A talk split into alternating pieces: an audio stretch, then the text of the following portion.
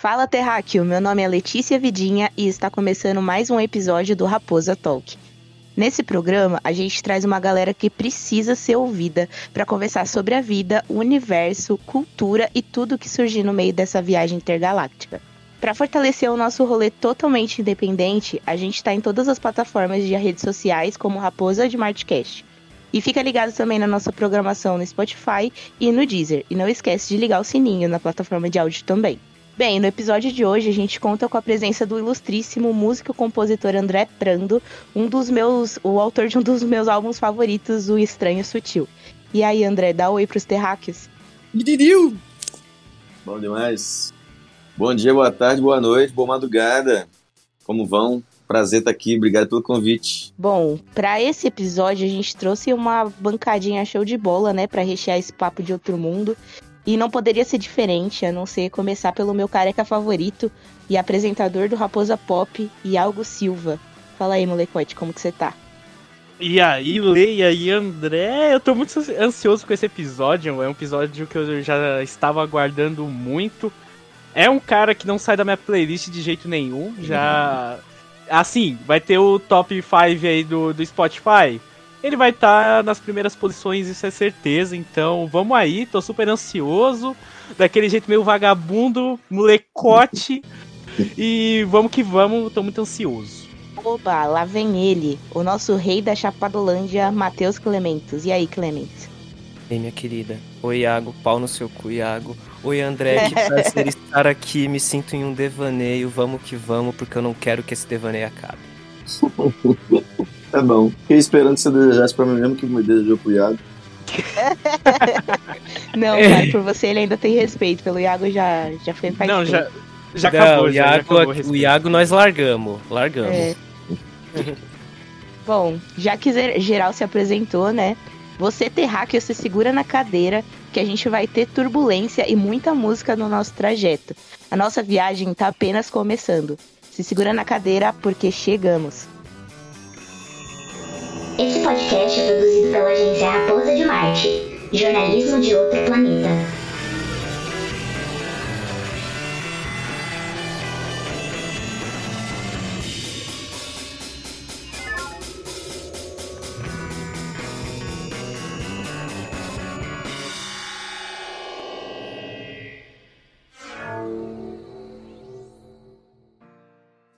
Bom, meu querido, primeiramente, a gente quer fazer. Assim, aquela parada que define caráter, aquela parada assim, que quebra muitos gelos também. Mano, o que que você anda consumindo de cultura pop ou não? Tipo, no quesito filme, no quesito música, até no quesito literatura, se você tiver um, algo que você queira muito que a gente que conhece, pá, tá ligado? Rapaz, eu tô agora, nesse exato momento, não nesse exato momento, né? Mas eu tô assistindo o Anéis de Poder, aquele spin-off do Senhor dos Anéis. O que, você tá achando? Que a gente tava tendo uma discussão sobre isso. Tô achando incrível. Eu sou muito Eu fã de Senhor dos Anéis, cara, porque. Da, do Tolkien, né? Da obra, assim, mas o. Os filmes do Senhor dos Anéis, eles são de que ano? 90 e tal, assim? Antes da virada de 2000? Eles são do, Uhum. do início dos anos 2000. É, pega É. 2001, 2002, 2003. Boa, boa. Grande mais do CGI aí. Cara, então, cara, era muito bem feito, era muito incrível, assim. E ainda é, se você pegar pra ver hoje, é muito foda, né? Envelheceu Então- melhor que Harry Potter. Então, passa, passa anos e anos aí, e Senhor dos Anéis ainda. Não, não é clichê, ele continua na minha lista de melhores filmes, assim, sabe? Pela produção, assim. Então, sempre fui muito fã. E aí, a série tá vindo muito linda, assim, à altura do, do que é os efeitos e as produções de hoje. E acho que eles estão amarrando muito bem as histórias, sabe? Estão criando um suspense muito bom do- de- das ligações dessa, da- desse spin-off com, com os filmes que a gente já conhece, sacou? Sim. Muito Eu, tô- eu sou da mesma opinião, eu sou da mesma opinião. E ainda acrescento mais que se tá irritando o Nerdola, tá, tu, tá tudo certo, tá tudo bom. Entendeu? Tô curtindo muito. E aí eu, eu vi Sandman recentemente também. Foi bem bom. Eu, na verdade, eu comecei meio relutante. Não gostei. O primeiro episódio me assustou um pouco. Achei os efeitos especiais bem esquisitos. Uhum. Os, os CGs, assim, es- esquisitos, assim, os, os background bem esquisito mesmo, assim. Sim. Bem esquecido. É, eu acho que a gente chocado, esperava assim. mais em relação a isso. Ah, pra uma série desse tamanho, né, mano? É, então, eu, eu pensei meio isso, assim, eu, eu, eu não acompanhava os quadrinhos, não tô ligado, mas eu sabia que era um, que sempre foi um grande clássico, já ouvia falar, mas eu não, não tinha visto nada, não, não sabia do que se tratava. Até no trailer dá uma assustadinha porque você fala, hum, tá com uma carinha aqui de série estilo aquelas séries de 2011, 2012 ali de vampiro, sabe? Devil Paradise. Falei, crer. hum, Credo. tá estranho. Sériezinha de emo, vou assistir. Pode crer. Pode crer muito, pode crer muito. Então, mas aí é, dei uma chance, fui pro segundo episódio, terceiro, e me, me envolvi, achei caralho, ali na altura do quinto, sexto episódio, que tem aquele episódio que o da lanchonete e depois aquelas viagens de, de 100 em 100 anos. Aqueles episódios me pegaram bastante, assim, gostei. Sim. Enfim, Eu também acho que eles estão sabendo contar uma história legal, assim. Tem muita gente criticando o enredo, né, e tudo mais, que diz que a, é, a Galadriel não tá sendo tão fiel ao que ela era nos livros. Só que ah, você tá muita falando coisa do Senhor que... dos Anéis agora. É, do Senhor dos Anéis. Ah, não, eu, mas eu a, tava a- falando do Sandman. É, ah tá, é verdade, eu viajei. né? Desculpa. Mas é. Mas a, mas a questão do- dos Anéis de Poder, né? Que diz que a galera tá falando muito, os nerdolas estão falando muito sobre a questão da, da Galadriel tá saindo um pouco do que era nos livros, sendo que, não, sempre retrataram ela antes, né? Dessa virada que teve do, do Saruman como uma guerreira. E é isso que eles estão mostrando agora, tá ligado? Sim. Pode crer. É, e ela é bem diferente também do- da Galadriel do Senhor dos Anéis, os filmes, né? Porque ali já é uma outra era dela. né? Ela já guerreou, ela já tá ali como a elfa meio que é, elder, né? Do, do- da, da- Meio que mentora, né? é, já não é mais a guerreira que ela tá sendo mostrada agora, né? Pô, Enfim. André, a ler os, os clássicos do Tolkien, tipo, a, a trilogia do Senhor dos Anéis, o Hobbit, o Silmarillion, Aham. tipo, e você vê alguma diferença, assim, de- é, dessas obras, assim, pro que tá rolando, assim, nos Anéis de Poder, pro que foi materializado na produção? Pô, eu não li o Silmarillion, cara. Eu li só o, o, o Hobbit e o Senhor dos Anéis. Que Pode são bons demais. Eu mas gosto. o Silmarillion vale a pena, vale a- ele é mais lento, assim, mas vale a Pode pena. crer. Mas Ah, eu, eu, é eu, não, eu não sou muito chato nesse quesito de, de livro-filme, não. Eu, Eu tem, não. vários, tem vários livros e filmes que consumo os dois com perspectivas diferentes, assim. Eu não tenho muito... Ah, são obras diferentes, né, cara? São linguagens artísticas diferentes. Então, assim, como artista, eu sou muito desapegado dessas coisas, assim, sabe? Ah, isso aqui tá diferente do livro. Ah, isso tá- ah foda-se, é diferente, velho. E falando dessa pegada de também eh, desse seu lado artista, né? Lembrando que você é músico também, o que, que você tá consumindo de eh, mais essa parte de música também? Porque assim, quando a gente tá fazendo essa pergunta pra outros artistas, até a gente tá se surpreendendo um pouquinho com a resposta, é porque é- é- o pessoal tá mostrando pra gente que escuta o que, que a gente escuta mesmo no dia a dia e tal, e o que, que você tá escutando aí então? É assim, eu, eu, eu ouço muito. Eu crio muitas playlists, né? E eu ouço música o dia inteiro, para várias coisas diferentes, assim. Então, tem umas playlists de coisas que não são novas, que eu ouço muito, assim. Coisa, eu, eu gosto de ouvir coisas confortáveis para mim, né? Coisas confortáveis aos meus ouvidos. Mas é, tem muitas coisas novas que me entusiasmam muito também. Eu gostei, falando de lançamentos, eu tava ouvindo hoje o disco novo da. Ai, gente. É, Tulipa Ruiz. Cara, bom pra Maravilhosa. caralho esse disco. Vocês ouviram esse disco novo? Maravilhosa, eu amo essa mulher. Novinho, novinho, cara. Saiu, sei lá, quando que saiu? Deve ter umas três semanas no máximo, um mês no máximo. Habilidades Extraordinárias. Grande disco. Um disco todo gravado em fita, em estúdio. É, Nossa, é, não ele sabia soa, dessa fita. ele é, entendi. Não foi intencional. Ele foi rápido antes. É, quem me contou foi o Tata Aeroplano, um grande artista também, que também lançou disco recentemente. É, e é meu amigo. E aí, volta e meia, quando eu vou a São Paulo com mais tempo, eu fico lá com ele, na casa dele. A gente tava ouvindo junto esse disco. Ahn, e aí, ou- tenho ouvido também o disco novo do Samuca e a Selva, muito bom também. Eu Não adorei. conheço, fica a recomendação aí pros terráqueos. Fica a dica aí. Vai pegando, anota aí. É, Gostei muito do disco novo da Maglory. Muito, muito mesmo, muito mesmo. Tá bem Beatles, assim. Tem, tem sucessos ali, cara. Tem hits incríveis e, e soa bem banda também. Achei muito lindo. Tô bem fã deles também. Gosto muito da Ah. banda do Maglore também. Muito foda. Uma banda atual muito. que merece muito prestígio. Eu Tal acho. qual gosto com, para com Beatles, Vidinha? Quê? Tal qual o gosto que você tem pelo Beatles? Não, não, pelos Beatles aí é um pouco maior, cara. Não E tem você, como. André? O que? Qual é a pergunta? Pelos Beatles, pelos Beatles. É que a gente sabe que você tem um pezinho aí, né? Ah, eu gosto muito. Não, eu amo Beatles, cara. Eu tenho a tatu do Abbey Road nos braços aqui, tem quase todos os LPs deles. Amo. Eu acho que eles estão. Assim, mesmo a banda já tendo acabado, mas acho que eles estão sempre dando aula de pop pra gente, sacou? De cultura pop. Sim, sim. É, nos videoclipes, nos arranjos, na, na- no carisma, sacou? Bicho, ali é, é carisma 100%. E se você for ver o Paul McCartney hoje, inclusive, velho, na moral, o velho é aula de carisma. Adoro. E aí, Olha, já, ele é já carisma. colado em. Hum, Ele, é, ele é carisma, mas ao mesmo tempo, eu sou muito fã dos Beatles, cara, desde que eu sou muito, muito adolescente, assim. Sim. E aí. Mas ao mesmo tempo, eu nunca engoli o Sr. John. Nunca engoli o Sr. John. é mesmo? Ah, eu gosto. Sim. Nunca engoli esse senhor. Eu gosto muito. Ele é genial, assim, não tem como dizer que não, mas nunca engoli. Sim.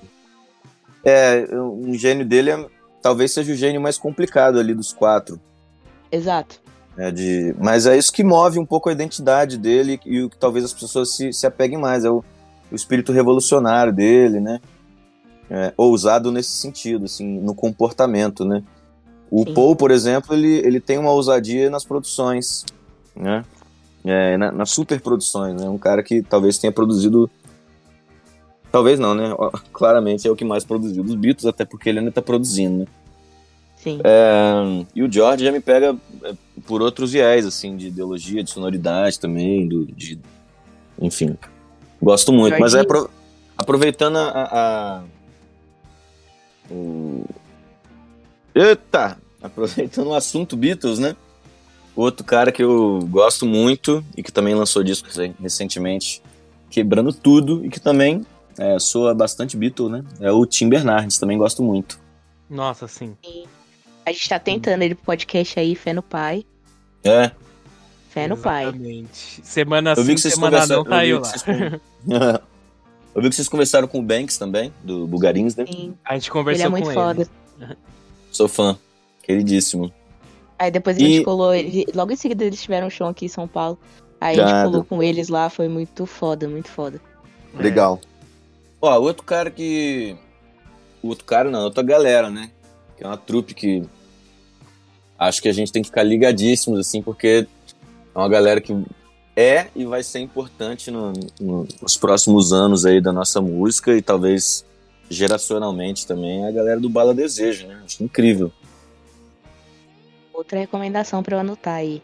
Bala Desejo é sensacional, é tipo assim. Qual é o tipo de som deles? Cara, eles soam. É meio clichê dizer isso quando você depois você entende o som, assim, mas eles soam bastante como o dos Doces Bárbaros, sabe? A Gal, Betânia, o Gil e Caetano. É como se fossem os, os quatro novos. Claro, né? Entre muitas aspas aqui, né, gente? A gente tá falando de lendas da música brasileira. Sim, Mas mas nota ele- referências. É, mas assim, mas o, é porque o Bala Desejo, eles são todos muito jovens, assim, tipo, 25 menos. E fazem um som cabeçudíssimo, assim, composições incríveis. O disco que eles lançaram, que é o Sim Sim Sim, soa bastante uma coisa Brasil anos 80. é, nessa onda de, de- do que Gil e Caetano estavam fazendo, assim. São do- é, duas minas e dois caras, né? Novinhos, eles são muito bons de palco, enfim acho que é das coisas mais fodas, assim, que eu acompanho. no cenário assim de no, no momento assim que a gente tá voltando assim para essa, essa retração assim da população politicamente é até legal, né? Saber que eles podem ser uma renovação assim para essa galera, né? É, é cara, tem... na, na, real o que, o que rola é que é, infelizmente as nossas grandes figuras, nossas grandes lendas da MPB assim, são dos coroa mesmo assim, estão chegando na idade, estão falecendo, né? Estão tá indo a geração deles, né? O Milton então, mesmo tá encerrando a carreira agora, tá fazendo é, um de encerramento. Eu acredito que da, se a gente pensar na perspectiva de, de daqui uns 20 anos, assim, a gente não vai estar tá mais contando com, com Caetano, com Gil, com Milton, né? Falando daqui a 20 anos, assim. Então, nessa perspectiva, claro, a obra deles vai ficar eterna, né? É uma coisa incrível, assim, que costura a nossa história não, não só a nossa cultura, mas a nossa história mesmo. Mas eu digo isso numa perspectiva de, de, de décadas à frente, assim, porque a gente precisa aceitar e abraçar e, e tornar possível que novas figuras é, costurem a, no, nossa história, sabe? A gente tem artistas incríveis, assim. Às vezes as pessoas olham só como uma coisa assim, uma novidadezinha, uma coisinha assim, mas nós estamos aqui construindo novos alicerces, né? Novas histórias, novas culturas, novas tendências, uh, novas sonoridades. Então, tá tudo na nossa mão, né? E também para manter esse bate-papo também politizado, a gente está num, uh, num momento muito delicado também uh, no nosso período democrático, né? E esse é o nosso primeiro episódio pós primeiro turno das eleições, né? E uhum. é claro que a gente não tem como a gente fugir desse tema, principalmente num episódio contigo, sabe? Então eu até queria te perguntar é, como que tá sendo o seu papel como artista nesse momento tão importante, assim, democrático que a gente tá tendo no país. Uh, até porque uh, eu consegui visualizar muito bem isso, eu até tava conversando com a Letícia, uh, quando a gente escutou Eu Vi Num Transe uhum. ao vivo.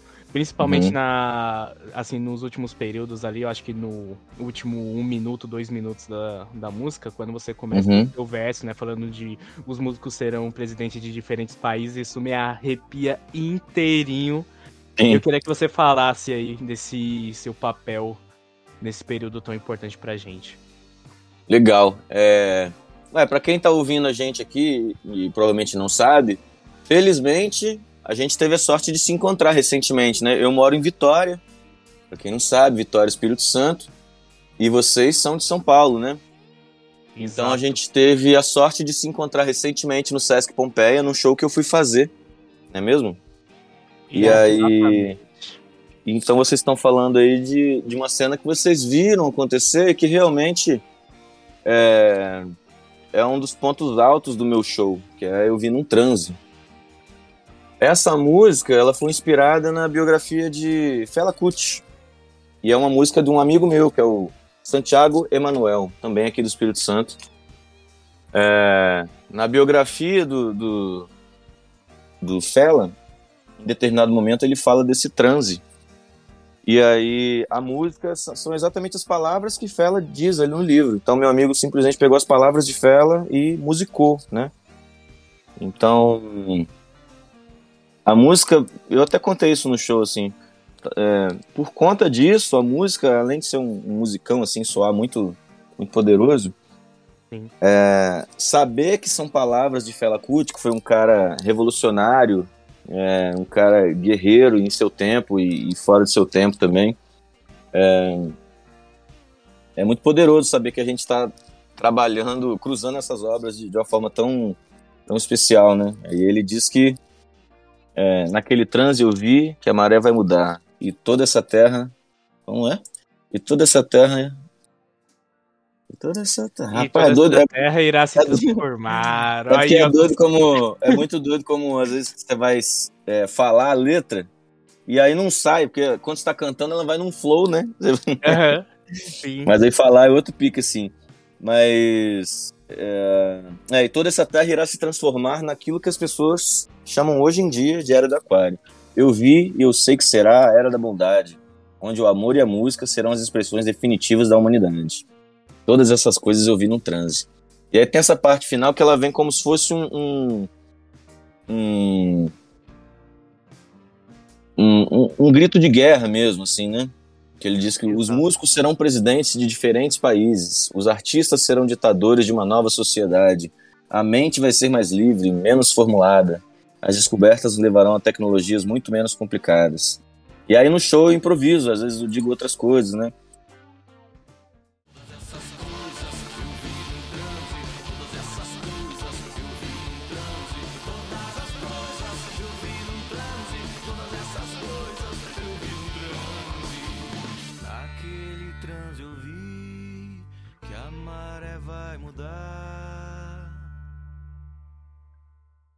Mas é, vocês que assistiram o jogo, talvez vocês possam passar um pouco das impressões de vocês, mas para quem já conhece, é, nos meus shows costuma, é, costuma ser comum manifestações que vão para além da música, sabe? Mas conversas é, diretas com o público, interação, é, e às vezes trazendo citação de outras músicas, citações de coisas que estão acontecendo é, no nosso dia a dia. Assim, eu costumo estar atento aos episódios do que tão, da, das coisas que estão acontecendo, para que o show, mais do que as músicas, os discos, mas assim, talvez os shows possam refletir isso é, de uma forma presente. Eu como Eu que artista, nunca- eu, eu como artista, eu- as pessoas me perguntam isso, eu não tenho medo de me posicionar, porque eu sempre me posiciono. E mente que o artista ele precisa estar em diálogo com as coisas que estão acontecendo, né? Com, com, com o que a gente está vivendo e, e, de alguma forma falando sobre isso, no- no- de uma forma que, que possa estimular as pessoas a pensarem também, a, a participarem do, desses assuntos, sabe? É, a música apenas como entretenimento não me satisfaz, É, mas acho que ela precisa estar conversando assim com a história mesmo, sabe? Porque o artista tem que parar para pensar antes mesmo de existir a- a- o termo, enfim, a, a profissão de digital influencer, né? É, o artista ele era um, influencer, né? O artista ele artistas, jornalistas, escritores, é, cineastas são influenciadores. As pessoas consumem é, nossas obras, nossas informações, nossas opiniões como uma coisa palpável, como uma possibilidade, sabe? É, é como, é, é, é, é também como ler um jornal, como ler um livro, né? É um conteúdo. As pessoas se prestam a, a refletir, a pensar a partir do que a gente está oferecendo. Então, é, é muito. É uma responsabilidade, sabe? Eu acho que a gente tem que ter responsabilidade com o que a gente fala. E se a gente não quiser falar propriamente sobre temas é, pertinentes sobre o tempo, que seja. que haja uma responsabilidade com a troca que a gente está se propondo, né? As opiniões em relação a relações, a outras coisas, enfim. Mas existe uma responsabilidade no artista, E- eu acho. E assim, eu assistindo o seu show no Sesc Pompeia, e uma das coisas que até eu cheguei muito feliz, e eu acho que uma das coisas que foi muito importante, principalmente no, no fim de semana específico que antecedeu o seu show, né? Um fim de semana super político, né? De uma. De um momento muito importante para nossa democracia, sabe? E Uhum. quando eu escutei essa música, cara, você falando esse trecho até que você tava falando, cara, a- essa música inteira hum, me arrepiou de uma forma e o que eu vejo hoje, tá? Não é demagogia ou puxando o seu saco, mas eu Uhum. vejo que o seu trabalho, não só nessa música, né, que eu citei, mas seu trabalho como artista é muito necessário, sabe? E, Muito obrigado. e, e assim, colocando não só o meu lado aqui, estudante de jornalismo, mas meu lado fã também, cara, muito obrigado, sabe? Porque Oh, que massa. Obrigado. é, realmente você, você consegue estar presente, pelo menos no meu dia aqui, como um fã. É, no meu home office, tô fazendo minhas coisas aqui, no meu caminho pra um rolê e também Uhum. num momento político, sabe? Isso eu vejo o quão completo como como artista você consegue ser, sabe? Então, só deixando aqui Pô. um depoimento aqui, que cara, é muito foda, tá? Tamo junto, pô. Tamo aí. Hum. Juntos, Pô, juntos vou- mesmo, né? Cada um nas suas, cada um nas su- nos seus ofícios, né? Exato. É. Eu, eu, eu, fico, eu fico feliz e, e realmente motivado quando eu percebo que meu trabalho, assim como você disse, né? Tá sendo pertinente de alguma forma. É, de várias formas, né, na verdade. Essa música mesmo, se, se a gente colocar, se a gente considerar que ela fala de um transe, é, consideremos que a gente está no meio de uma turbulência, né? Então, no meio desse caos todo, através de uma, enfim, de uma visão ou de uma meditação, seja lá qual foi exatamente o transe de- Fela Kuti, ele vislumbrou uma outra possibilidade, né? Uma outra história, um- uma nova era, né? De sonhos, de utopias. É o que move a gente. A gente precisa das utopias para para Cara, ter uma perspectiva de futuro melhor, né? E É isso tudo que- são. É porque está falando dessa música só, que, como eu disse, nem, nem a composição minha, né? Mas é uma música que é um, são ideais que me motivam, como num trabalho de uma forma geral, sabe? Isso está em outras músicas também. Cara, é que essas músicas elas fogem um pouco da parada do idealismo, tá ligado? E a parada do próprio transe do Fela Kuti foge muito do idealismo, que, pô, é só uma revolução dentro da mente, né? Uhum. E as músicas, o seu trabalho, ele é muito. Eu diria que não, não, não idealista, mas sim uma parada que realmente já é uma, uma, uma revolução concretizada. Ideias e, e revoluções concretizadas, acredito, né? Cara, é, desculpa aí, Vidinha, mano. Só tem uma parada assim, mano, em um dos seus sons que eu fiquei assim, meio, meio pegado assim, que é o Salve Brother, mano. Salve Pô, seu brother. é um- salve seu brother, mano. É um, mano, é um mantra aquilo. Eu gostaria de entender, tipo, a tua relação com os mantras, tua relação com a cultura hindu, tá ligado? Aham. E ainda mais pra produzir esse álbum, né? Pô, eu vou deixar você sem graça agora, mano. Porque as duas músicas que você deu de exemplo aí não são minhas. Sério, Ê, E, Ê, mané. Matheus.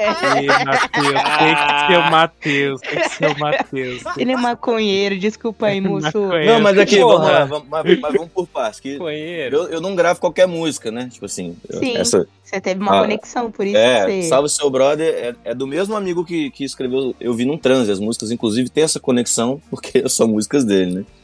É, e eu costumo gravar, assim, por exemplo, né, no Voador, que é o disco onde estão essas duas músicas, tem 12 músicas. Essas duas do Santiago e as outras 10 são minhas. No, no Estranho Sutil, é, tem 10 músicas. Oito são minhas, uma do Sérgio Sampaio, que é a Última Esperança, e uma do Augusto Debané, que é Vestido Cor Maçã. É, no Vão, as quatro músicas são minhas, e no EP Calmas Canções do Apocalipse, tem duas minhas e uma de Belchior. Eu costumo trazer releituras de amigos ou de artistas que me influenciam, então. Mas é, principalmente porque existe um motivo, né? Existe uma conexão e um porquê daquela música estar dentro daquele álbum, daquele recorte.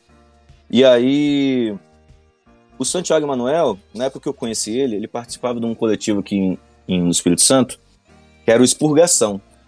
Que eles trabalhavam com música, com audiovisual, cinema, várias, várias frentes assim. E ah, os artistas que tinham bandas nesse coletivo, eles exploravam o. af- Foi através dessa galera, por exemplo, que eu conheci o Fela Kuti, que o Fê Pascoal, que é um artista muito foda daqui, que eu também recomendo. É, fazia um som que era um afrobeat muito foda, é, herança de Fela. E o Santiago também tinha um som muito assim, só que o Santiago misturava mais elementos de da cultura oriental. Então, na, na banda dele tinha cítara, tinha percussão, tinha, tinha uma viola, além do, de violão, assim, tinha diferentes ritmos também ele tocava. E eu via ele tocando essa música e, e colocando um, um mantra no meio do mantra, um mantra de verdade, um mantra hindu, que é o Gaya, Gayatri Mantra, é, no meio da música. E aí isso me pegou demais, cara. Como eu, como eu falei antes, o, do meu apreço pelo George Harrison, dos Beatles, eu sempre achei muito maneira essa, essa junção de elementos da, da cultura oriental dentro da música pop. É, talvez pelo, pelo. além da sonoridade, mas pelo. pelo flerte que isso tem com o que foi o. o movimento hip no, junto ao pop, né? A gente tá falando que o George Ju- é meu, de George é Woodstock. meu Beatle favorito, graças a Deus, aquele homem maravilhoso, genial.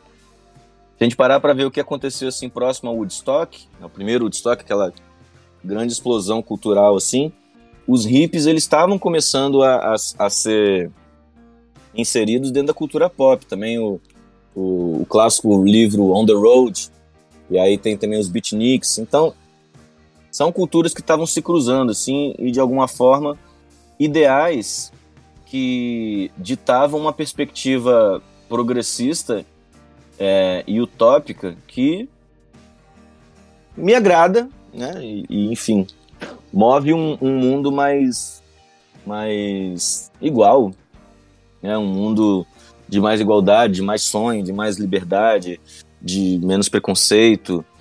É, enfim, dentro dessa, dentro dessa, dessa onda toda, assim, eu sempre fui muito influenciado por Hair também, o filme.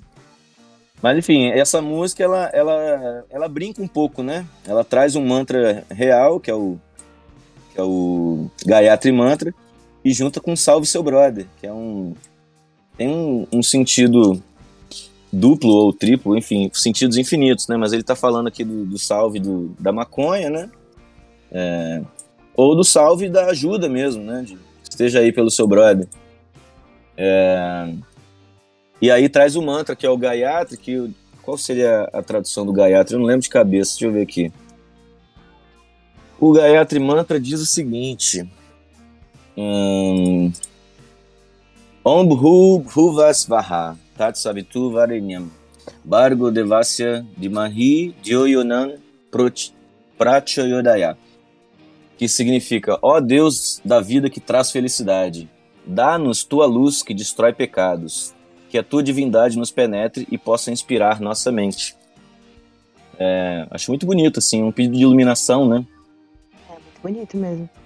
E aí no show, ela vem logo depois de ouvir um transe, né? Como se depois do transe, aquele transe mais, mais caótico que é ouvir um transe, que é mais rock and roll, assim, é, e muito mais dançante, vem esse momento de de relaxamento, né?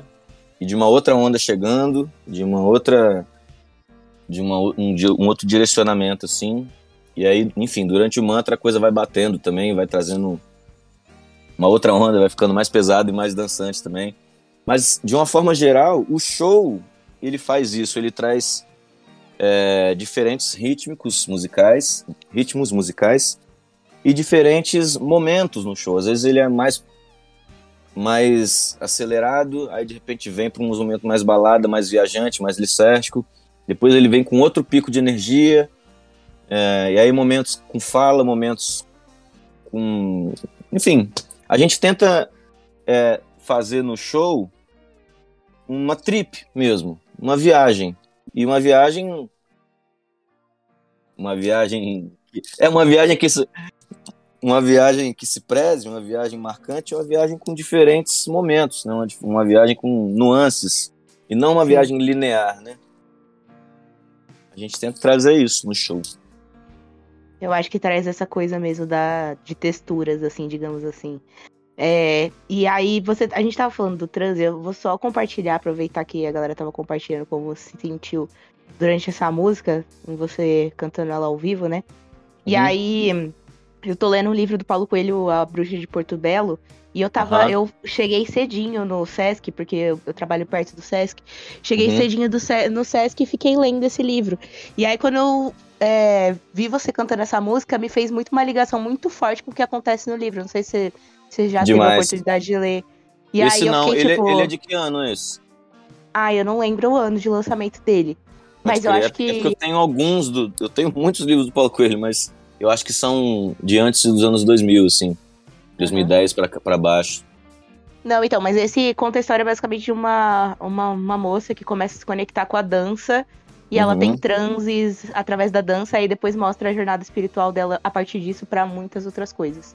Legal. E aí, tipo, você cantando sobre ouvindo um transe e dançando igual um doido lá, eu fiquei, meu Deus, conexão. E aí eu fiquei lá viajando nisso. Eu até falei no ouvido do Iago. Falei, Iago, ele tá falando alguma coisa que, que eu li hoje, cara. Demais. Pô, que bonito. É, eu achei muito foda. Que bonito. Pois é, o, e aí você já, já, já fala de uma outra coisa que também é, é, guia o show de uma forma absurda, que é para além, pra além da música, para além da letra, para além da, né, de como tá soando. Mas É a performance contexto, né, si- a não, não, ouve a- também. não, também, né? Como que, como que cada música toca cada pessoa, claro. Mas o que, que é a performance, né? É, Sim.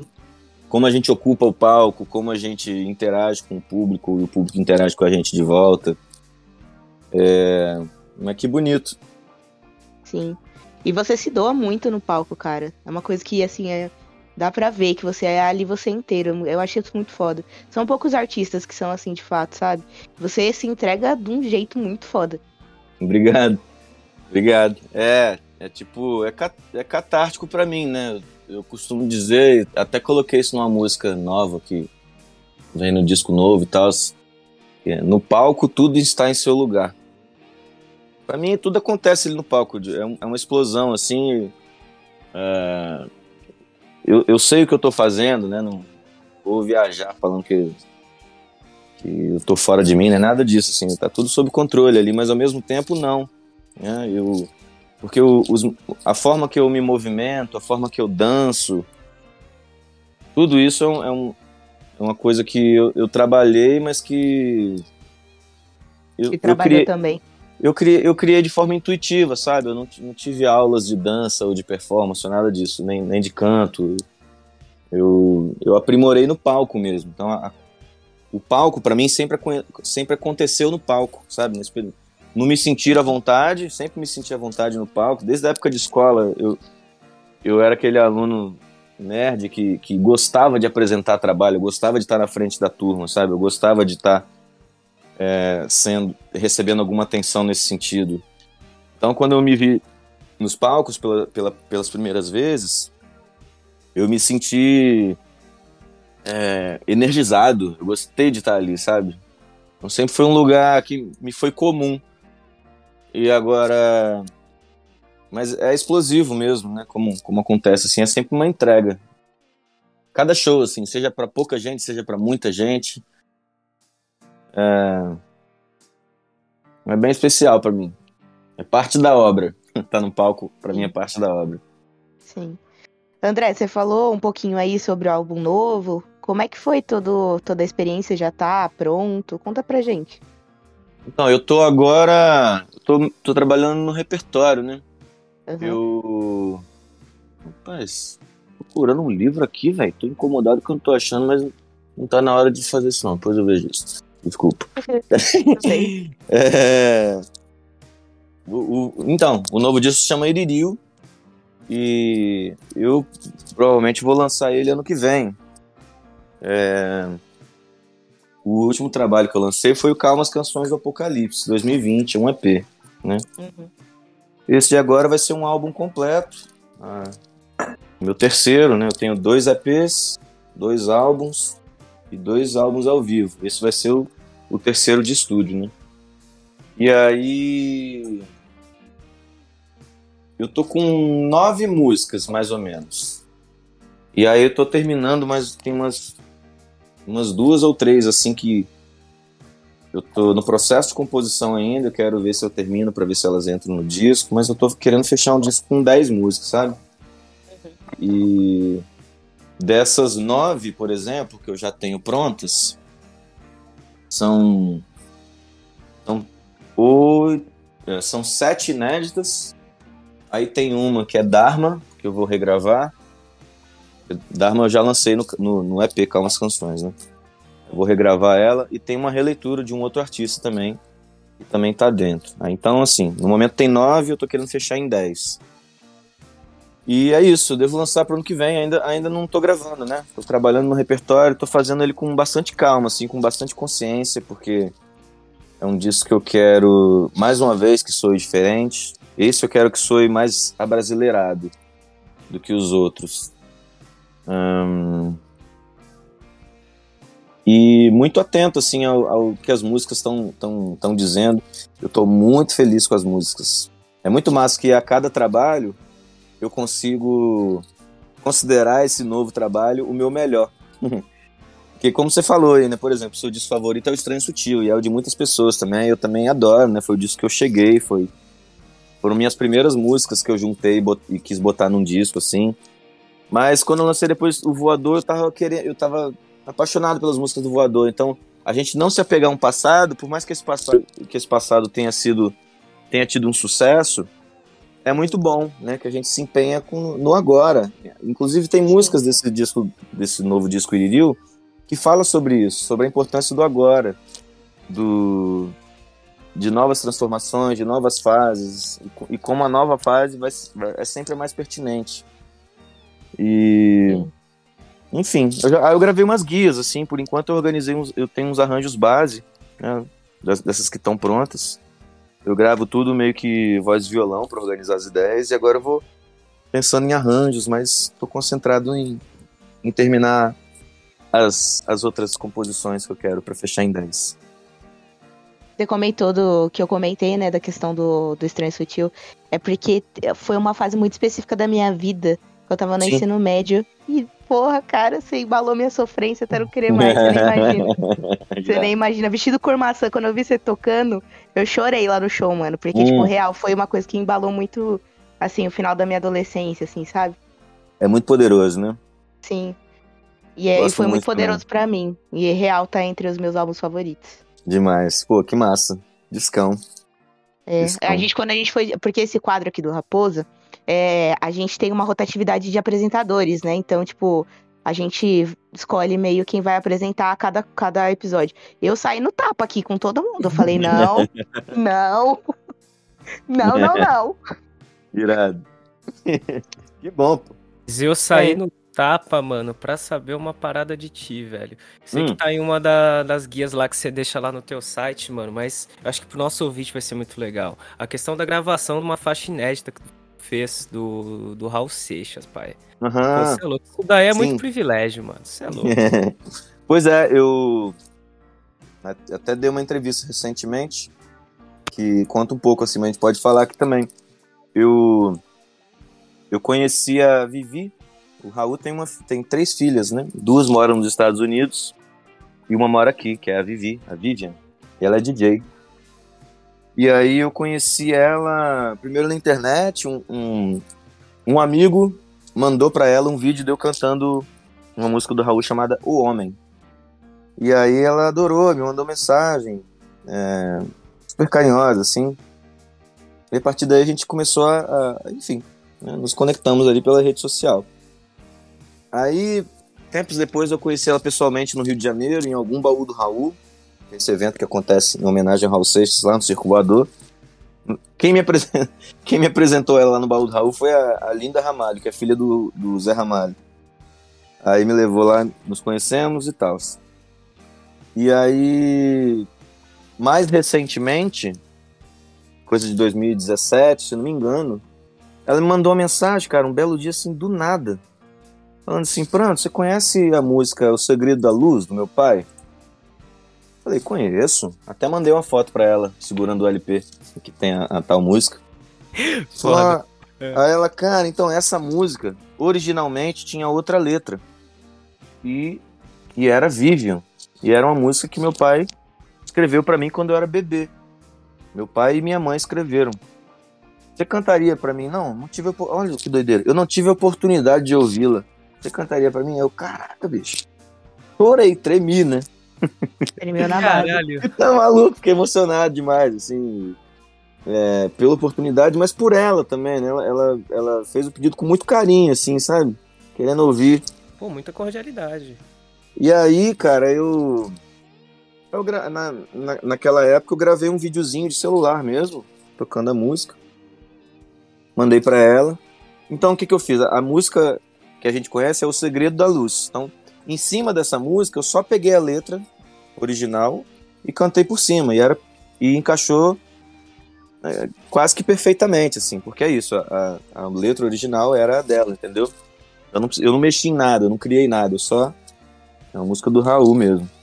E aí gravei um videozinho, mostrei pra ela e falei, ó, só um videozinho só pra você ouvir, né, e tal. Ela adorou, compartilhou, postou no canal dela.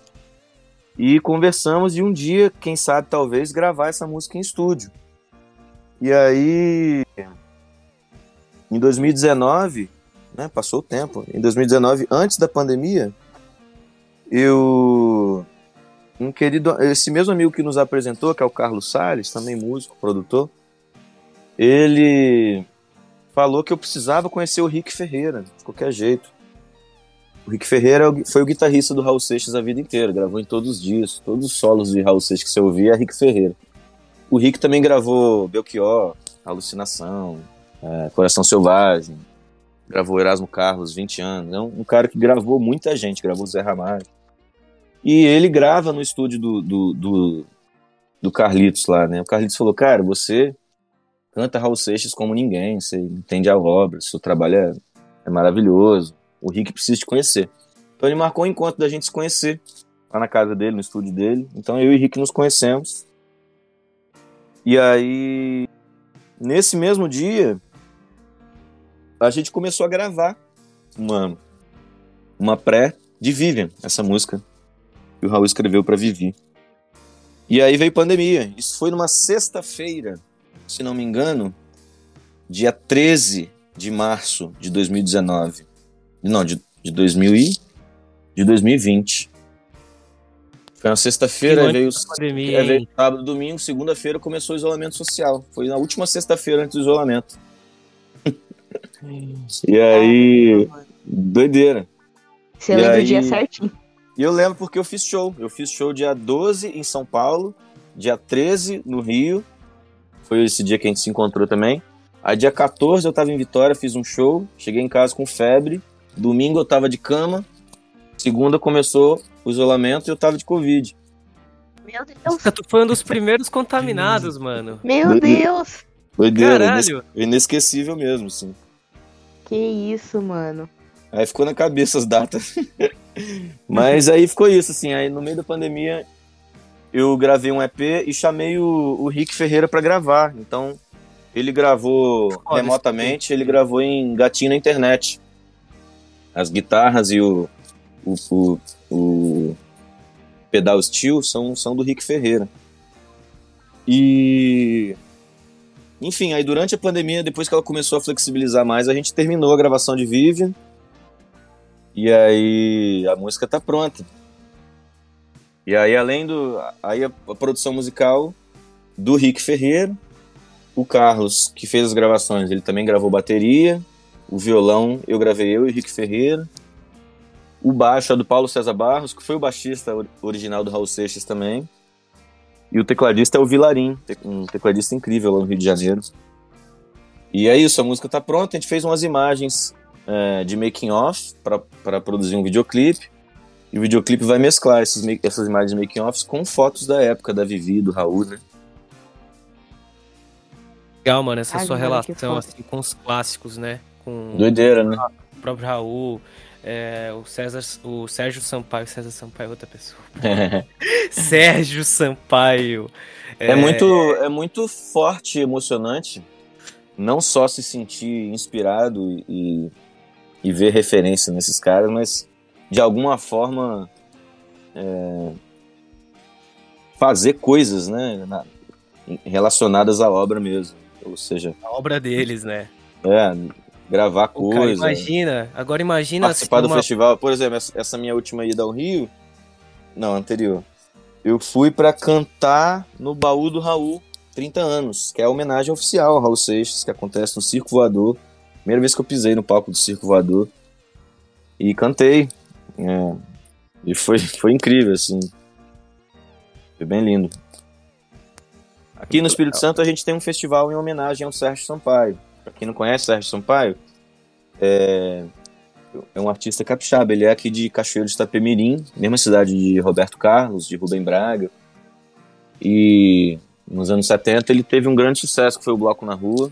Eu quero é botar meu bloco na rua, brincar, botar pra gemer. Esse foi o grande clássico, mas ele fez outros é, outros grandes discos, assim, uma obra muito muito diversa. Ele fez rocks, fez sambas, fez touros, fez boleros, incrível.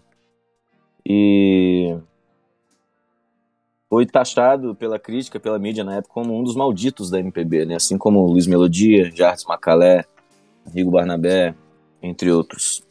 Mas é uma figura muito importante na nossa música, né? E aí aqui no Espírito Santo a gente tem um festival, que é o Festival Sérgio Sampaio, que acontece há mais de 15 anos. E eu também tenho envolvimento nesse festival, assim, eu já participei é, junto à produção de algumas formas, né? Como assistente, eu fiz já, já cantei no festival algumas vezes, já fiz a produção musical do espetáculo algumas vezes também, então é um artista que eu também tenho grande admiração e algum envolvimento, assim. né?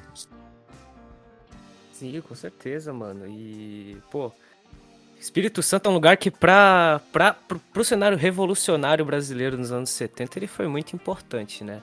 Principalmente pelos movimentos e também tem umas histórias muito legais, inclusive, sobre é, um dos blocos aí que rolou, acho que foi em 72, que é, o tema, o samba enredo também foi, foi um samba enredo revolucionário que tinha a ver com os escravos que eram de. Aí, acho que era de Vilha Velha, no caso. Pode É. crer. É, Vila Velha, Vila Velha aqui do ladinho. É o mesmo.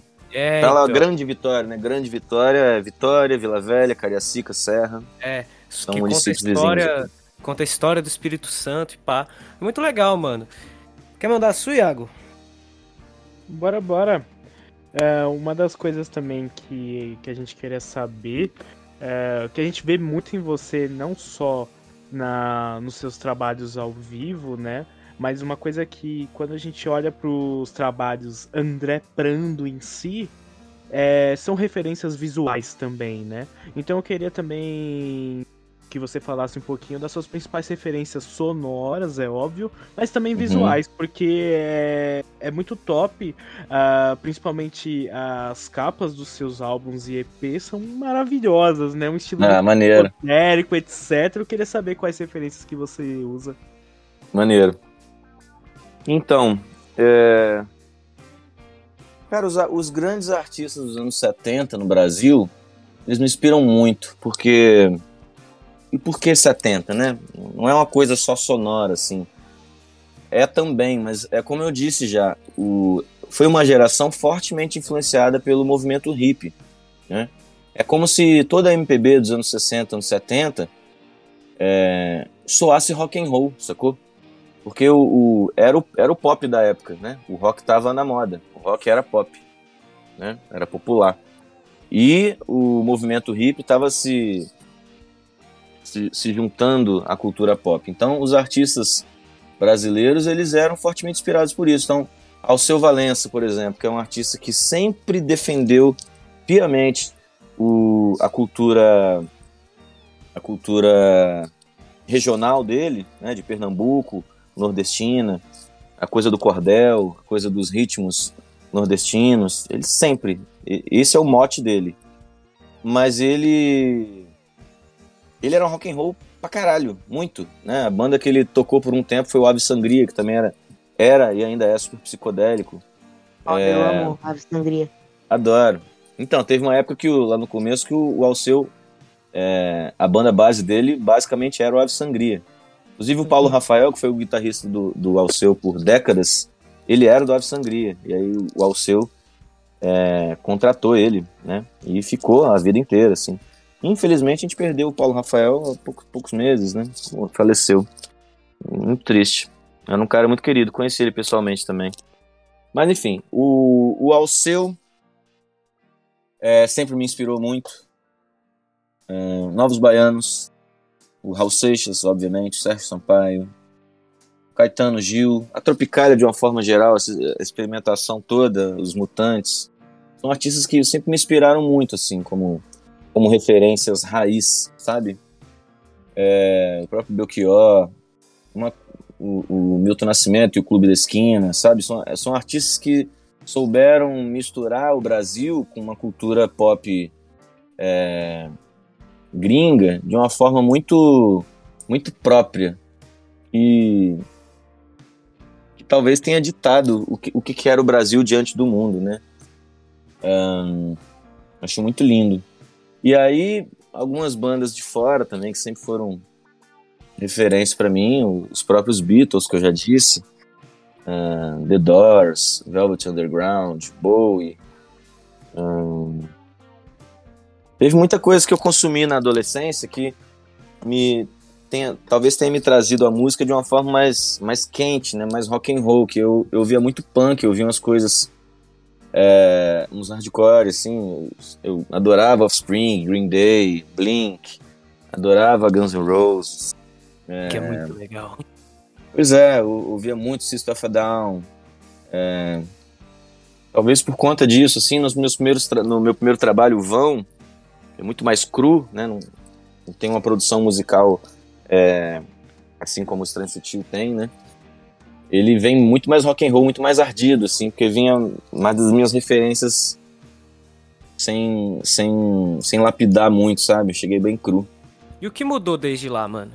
Tipo, na tua cabeça e, tipo, na tua forma de produzir. Ah, tudo, Ju. né?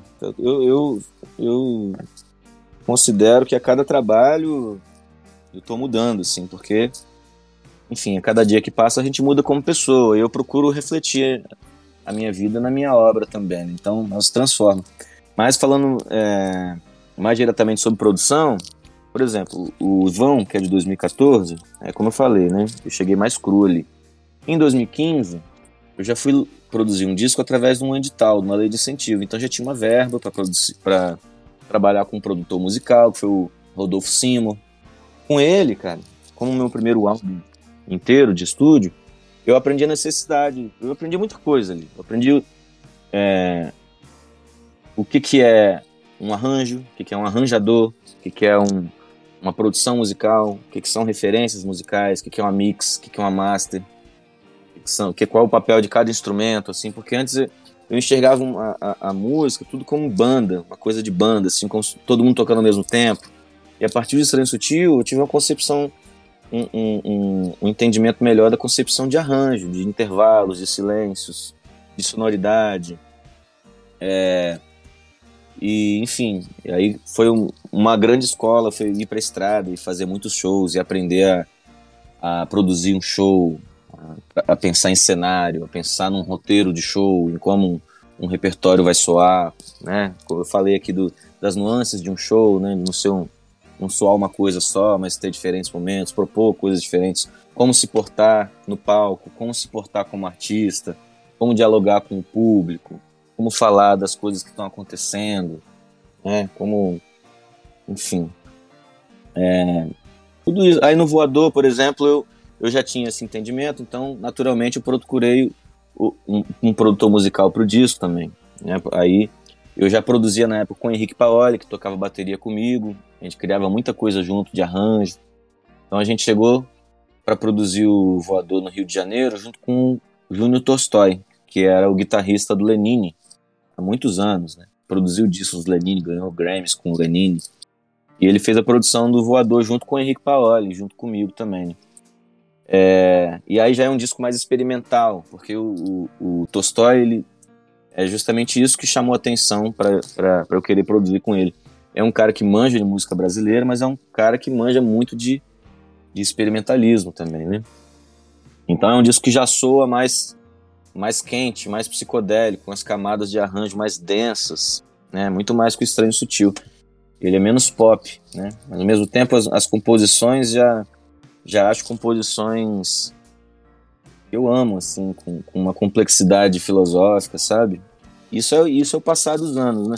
Por exemplo, os- é, Fantasmas Talvez, que eu gravei no Voador, é uma música que eu tenho desde 2013, mais ou menos.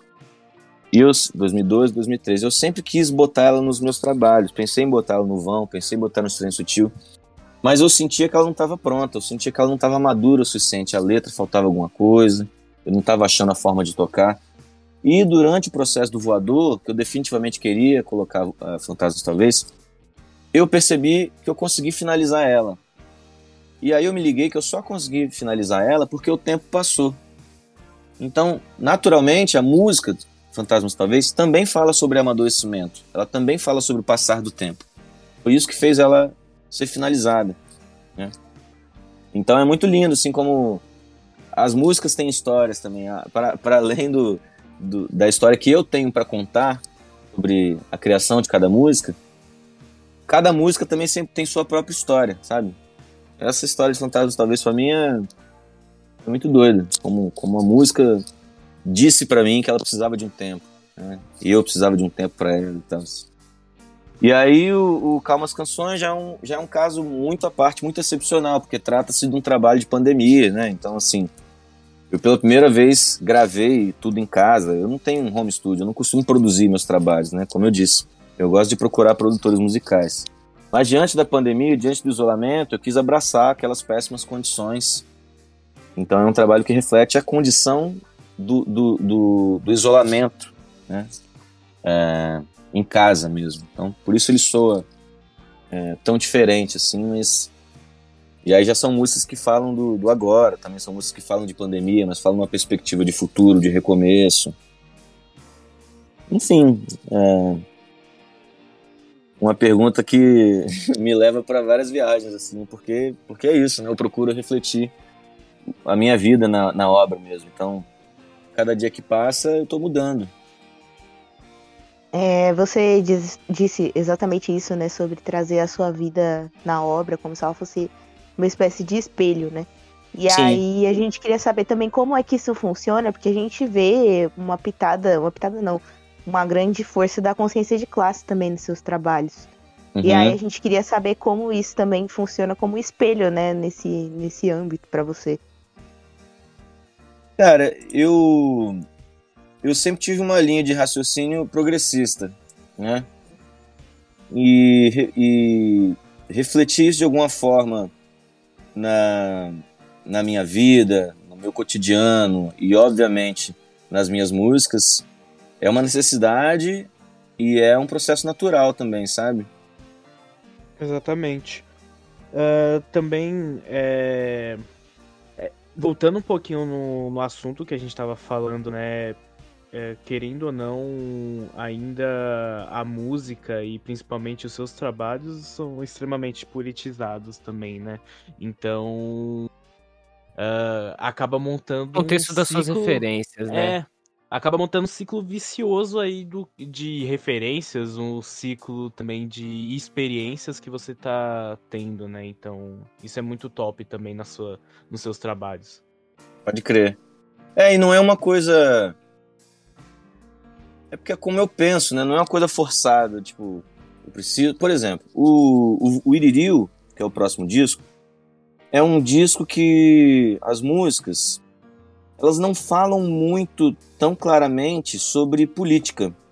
Você Uhum. vê, né? Olha, olha, olha tudo que a gente está atravessando, mas as músicas não falam muito claramente sobre isso. Elas falam muito mais do, no, é, de um futuro e de utopias através de perspectivas de, de assuntos cotidianos, de como a gente pode se portar como pessoa, no, no trato de um com o outro, nas relações, é, na nossa relação em, em respeito ao mundo, muito mais do que falar sobre episódios é, Isolados, né? é, de episódios isolados de, de manchetes de jornal ou coisas mais mais palpáveis, sabe? Ele, ele tá muito mais existencialista e filosófico do que cotidiano, sabe? Se bem que cotidiano no sentido de relações, assim, mas é isso. Talvez seja um disco que fale muito mais de relações do que de, de, de episódios se- separados, assim. Mas isso, isso, vem, isso vem da minha história também, sabe? Porque eu volta e meia eu falo sobre esse assunto também, porque não tem muito por onde correr, mas eu estudei em, em escola religiosa, do meu pré-1 até o terceiro, terceiro ano do ensino médio. Eu não era de Caramba. religião nenhuma. E era evangélico, né? A, a- era uma escola adventista, que é super rigorosa, super, Imagina. é, super bitolada, sabe? Sabe? Prega um, entre muitas aspas Muito dogmática. muito dogmático, mas entre muitas aspas, um- uma ética pautada em, em- em conservadorismo extremo, sabe? E, e eu não. Isso pra mim não, não era da, da minha vivência. Minha família não é religiosa, eu não sou religioso, nunca fui, assim. Então, ver, conviver com isso é, era uma agonia pra mim. Então, a gente estudava a Bíblia, por exemplo, via essas coisas. Eu, se eu olho minhas poesias da época, de quando eu tinha 13, 14 anos, que foi meus primeiros escritos, assim mesmo, as temáticas eram todas é, de transgressão de querer de querer mudar aquilo, de, de querer não viver aquilo, ou de, de questionar o porquê daquilo tudo. Existe muita culpa nesses meus escritos. É, eu carregava muita culpa, eu carregava muito medo. Então, desde o início das minhas escritas, existia uma vontade de, de, de liberdade, de transformar o que está posto, né?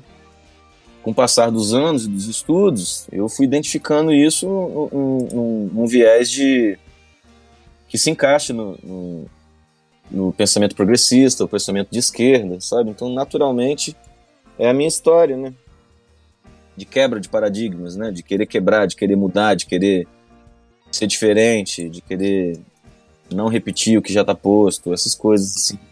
Me moveram como adolescente mesmo. E André, pra encerrar esse episódio, a gente falou de tantos assuntos e assim, uma das coisas que a gente estava debatendo é, minutos antes de você entrar aqui na gravação, o que é Iririu? Porque assim, a Por gente favor, tava me explica. Por favor, explica pra É. gente, porque a gente tava aqui num, num debate aqui querendo saber o que é Iririu, então ó, ninguém melhor do que você pra falar. Pô, antes de falar, eu queria. Que, quais as conclusões vocês chegaram? Compartilhem comigo. a Cara, gente achou que era alguma coisa tipo maneiro. A gente achou Não. que era isso. é Tá. tipo uma expressão Mas, né, cara, assim que a gente tipo, fala salve, depois da frase, sabe? Tipo, É. uma coisa legal, aí vem o vírgula Iririu, sabe? Tipo, pra mostrar a empolgação. Não sei, não sei se seria isso. Pode crer. né? Cabe, cabe também. Mas é, uma- é um, é um cumprimento, na verdade. Né? É um. É um oi, é um tchau, é um, é um axé, é um salve. Ah, é versátil. Ah, Sabe? É versátil, entendi. Então, por exemplo, entendi. Passou fulano na rua, iririu. Ou tá despedindo, pô, então é nóis, partiu. Aí tá saindo, iririu, dá- um E é tchauzinho. uma parada regional um isso. Ah, Então, é, é, aqui, é, é aqui de Vitória, aqui do Espírito Santo. É, não criei isso, né? Muitas minhas pessoas me perguntam porque eu, porque eu tenho uma circulação, né? E eu tô Uhum. sempre usando o Iridio. Então as pessoas acham que é uma coisa que eu criei, assim, mas eu aprendi na UFES, que é a nossa universidade, que eu estudei lá nos anos, nos anos 10, né? Eu estudei na UFES de 2009 até 2015. Aham. E nessa época tinha. E aí, e aí vem um detalhe também, né? Além de ser um cumprimento, uma coisa que a gente fala assim, às vezes a gente se refere a uma determinada galera como Iririu também. Por exemplo, nessa minha época tinha a galera Iririu. Sacou? ah, tinha a galera. Iririu, que era, que era a galera que usava, né? Então, assim, a galera que se Ah, encontrava, tá. a galerinha Ah. que geralmente era das artes, ou tinha interesse pelas artes. É, Pô, é muito multifuncional. A gente nunca ia ad- adivinhar esse contexto abrangente. É, o Matheusinho então, até e falou que era com- tipo axé e tal. É, o é chegou aí, bem é mais muito perto. isso. É muito isso. E aí, ah, não à toa, o nome do meu próximo disco é Iririu, porque é, as pessoas né, têm essa, essa. querem saber né, o que, que significa e eu quis contar essa história no, no disco. E aí tem uma música chamada Iririu, sacou? Aí eu falo um pouco sobre, sobre isso. E aí, vou, quer ver? Deixa eu ler um trecho da letra aqui. Aí. É exclusivo? Primeira mão. Isso, Dale. primeira mão. É, Iririu. Iririu, é uma Iririu. palavra- Iririu é uma palavra mágica do Brasil, misteriosa em sua origem, vitoriosa pela forma que fluiu. Iririu, como um cumprimento, um salve inebriante, um grato axé. Quem nunca ouviu? Quem fecha com quem abre caminhos é um Iririu. A primeira estrofe é essa. Caramba, eu acho que devia entrar pra definição do dicionário informal. da É, eu acho que.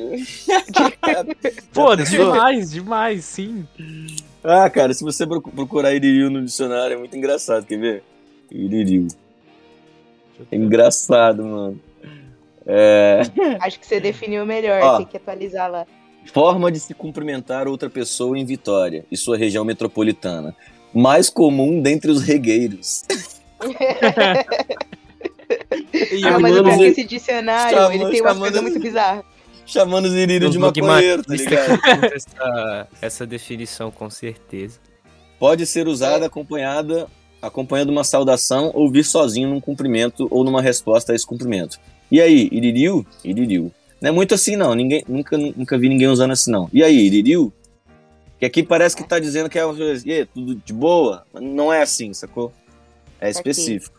É um, é um, Entendi. é um cumprimento, é um axé não, é único, assim. específico, mas não é. É específico, mas não é. Porque você descreveu vários usos aí. É específico, mas não é. Vários uma usos. Mas, mas, de- mas desse jeito aqui, não é, não é comum, não. E aí, Iririu? E o outro responder, Iririu. Não, é assim não. Cara, a gente tá vai errado. aderir. Só sei que a gente acha maravilhoso. É, Maravilhoso. por exemplo, eu Salve cheguei, eu cheguei lá, lá no. É, lá no, no Sesc Pompeia, quando. Quando chamaram a gente pro palco, e aí a gente saiu do camarim. Aí do caminho do camarim até chegar no palco, umas pessoas viram a gente chegando assim, aí, gri- aí automaticamente pessoas gritaram. "Iririu!" E tem uma E é- entonação, pelo Tem visto, essa né? entonação, exatamente, exatamente. Tem a entonação. Tem uma fonética É, específica. vem, Tipo, eu falei agora, soou um paulista falando iririu. Não teve Não, graça. ge- geralmente você, você usa, você fala o iririu no falsete agudo, porque aí precisa Ah. ser inebriante. Ele lembra uma coisa como se fosse um, um, um, um grito de guerra indígena. Ele tem essa característica, sacou? Saquei. Como se Pô, fosse um. gosto. Eu, eu fumo cigarro demais pra isso, parceiro. E aí tem também a, a- Como você falar de uma forma mais comprimida, que é o quê? É. é a contração muito da palavra. É Exatamente. iu. Bom demais. Bom demais. Isso. Pô, tem, tem um nome isso, Passa tem quando é bike. só um som? Quando é só um som, é uma Onomatopeia? onomatopeia, exato. Exato. Onomatopeia eu acho que não, porque onomatopeia é o som de alguma coisa, né? Tipo, plof. Ah, é, Plim. pode crer. Pode Né? crer. É- Finge- é- Olha, eu joguei meu diploma de jornalista no lixo agora, mas enfim. é, E eu, assim, eu Bom. super aqui. Exato, é isso. é isso.